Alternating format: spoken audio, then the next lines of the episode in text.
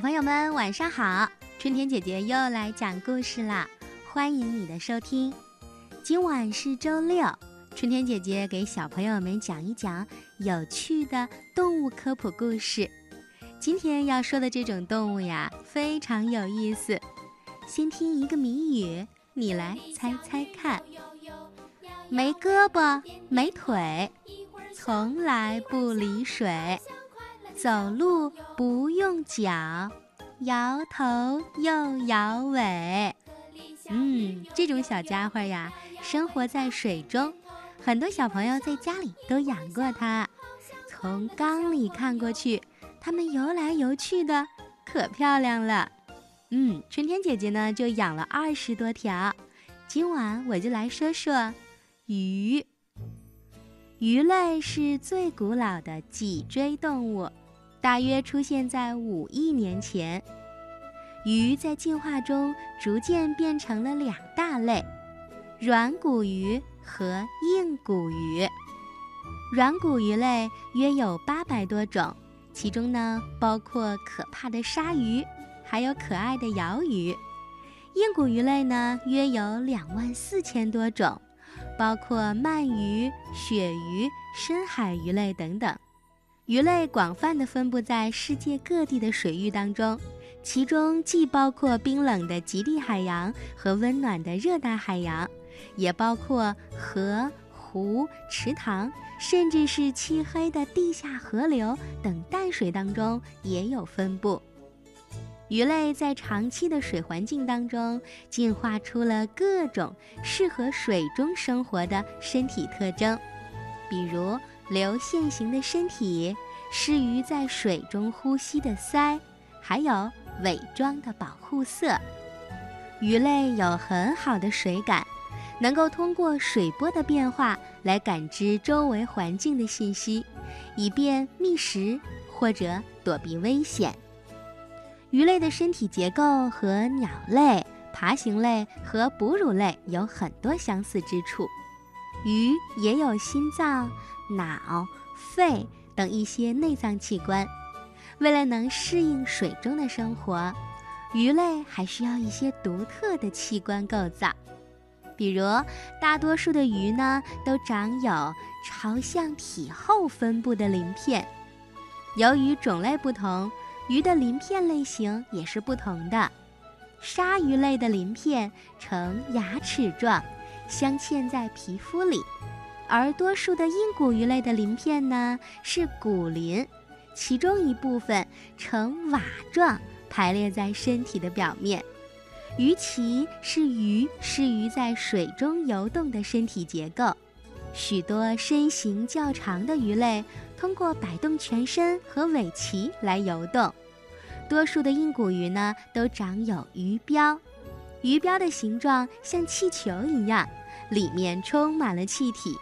主要用于吸收和排放大量的水和氧气，来调节鱼在水中的沉浮。硬骨鱼呢是通过鱼标在水中上下游动的，软骨鱼是没有鱼标的，但是却长有功能和硬骨鱼的鱼标类似的肝脏。软骨鱼的养分像油一样被储藏在肝脏里。让肝脏的比重比水轻，因而呀就能让鱼的身体上浮了。但是和鱼标比起来，效果会差很多。水环境是鱼类生存的主要环境，各种各样的鱼类都是在水环境当中进化出了特殊的感官结构，为它们提供了良好的视觉、听觉、嗅觉。以便更好地适应水中的生活，鱼类没有类似人类的外耳，但是它们却有很好的听觉。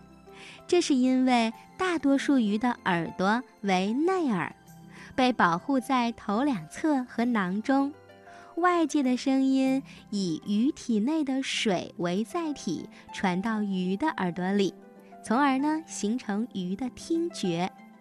鱼类大多产卵繁殖后代，多数鱼在产卵之后对自己的后代是不闻不问的。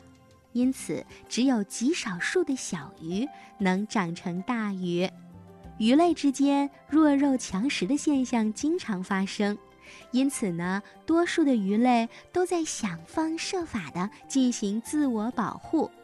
许多鱼都会用保护色来保护住自己，避开强敌。有一些鱼类有非常美丽的外表，常常和珊瑚一个颜色；而有些鱼呢，为了保护自己，进化出了脏脏的外形，看上去就好像鳞片都快掉光了，呈暗黑色的鳞片。这样它保护住自己，其他鱼类就不爱搭理它了。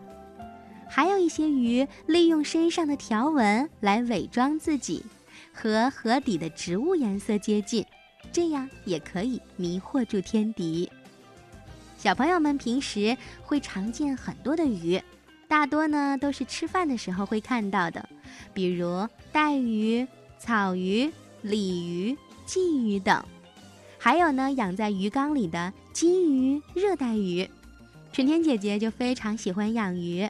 我呀，买了一个非常漂亮的鱼缸，给小鱼亮着灯，吹着氧，看着它们自由自在地在缸里游动，非常开心。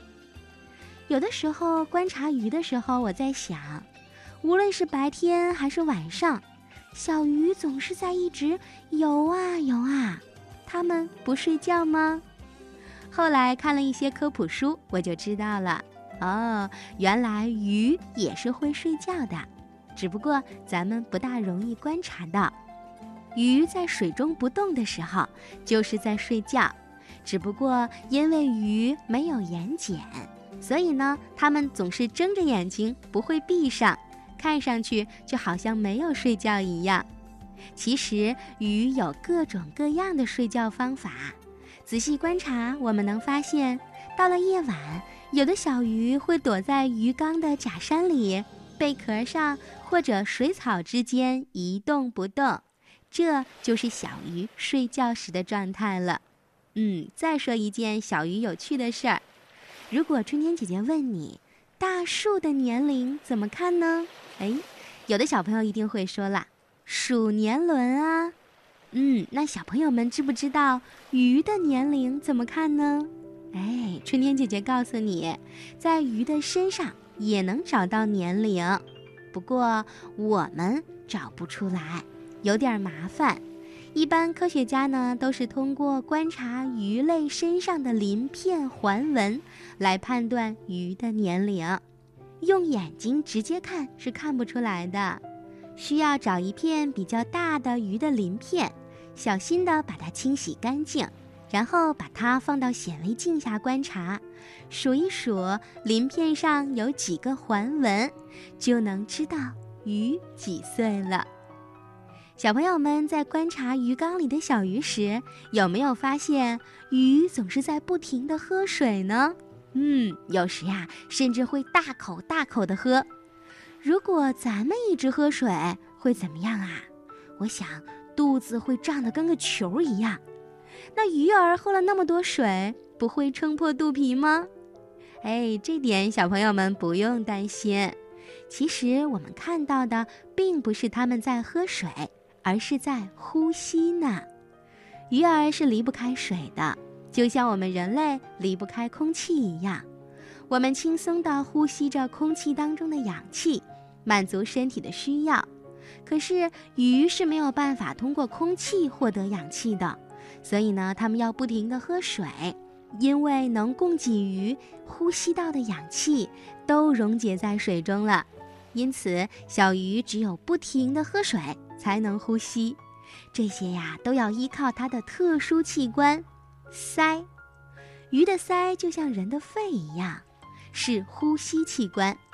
大部分的鱼的鳃都位于身体的两侧和眼睛后面。鱼的鳃呢，就像筛子一样。鳃上有很多的鳃小片，当水流过的时候，氧气通过鳃小片上的毛细血管被吸收，通过血液循环提供给鱼身体的需要，而水呢，则再次回到缸里，就像一个过滤器一样，留下有用的东西，把没用的东西全部过滤掉。这就是鱼的整个呼吸过程。表面看，鱼是在喝水，但实际上喝下去的是什么呀？啊，是氧气。小时候我问过妈妈，小鱼总是这么安静，不会说话吗？哎，不知道小朋友们有没有这样的疑问？其实春天姐姐要告诉小朋友，鱼是可以发出声音的。不过，它和我们人类不同，不是依靠声带来发声的。它的发声的方法千奇百怪，有的呢是压迫鱼标，有的呢是靠摩擦咽喉齿，还有的是靠震动肌肉。鲤鱼和大黄鱼，它们会发出咕咕咕的声音。鼓鱼之所以叫鼓，是因为它能发出打鼓的声响。不过，因为鱼儿们在水中生活，它们说话呀、唱歌呀、发出声音的时候，我们是很难听到的。水的密度是空气的七千五百倍，鱼儿在水中游动的时候或者发出声音，在水外面是很难听出来的。如果你想听鱼儿的声音，就一定要借助一定的仪器，叫做水听器。通过这种仪器插到水中。你就可以听到水下的声音了。鱼是群居生活的，成群的小鱼们是怎样互相交流的呢？春天姐姐看书上说，有的热带鱼呀，可以通过改变体色来进行交流。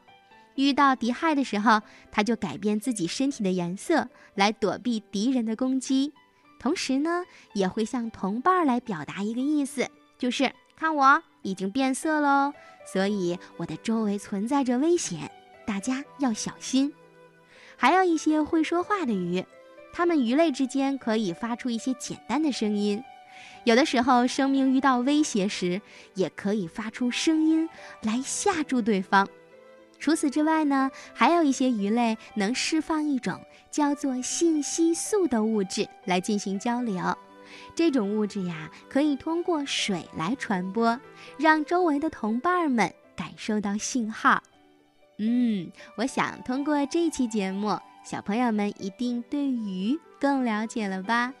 你还想知道小鱼的什么故事呢？欢迎你写信告诉春天姐姐。那我们以后有时间再聊小鱼吧。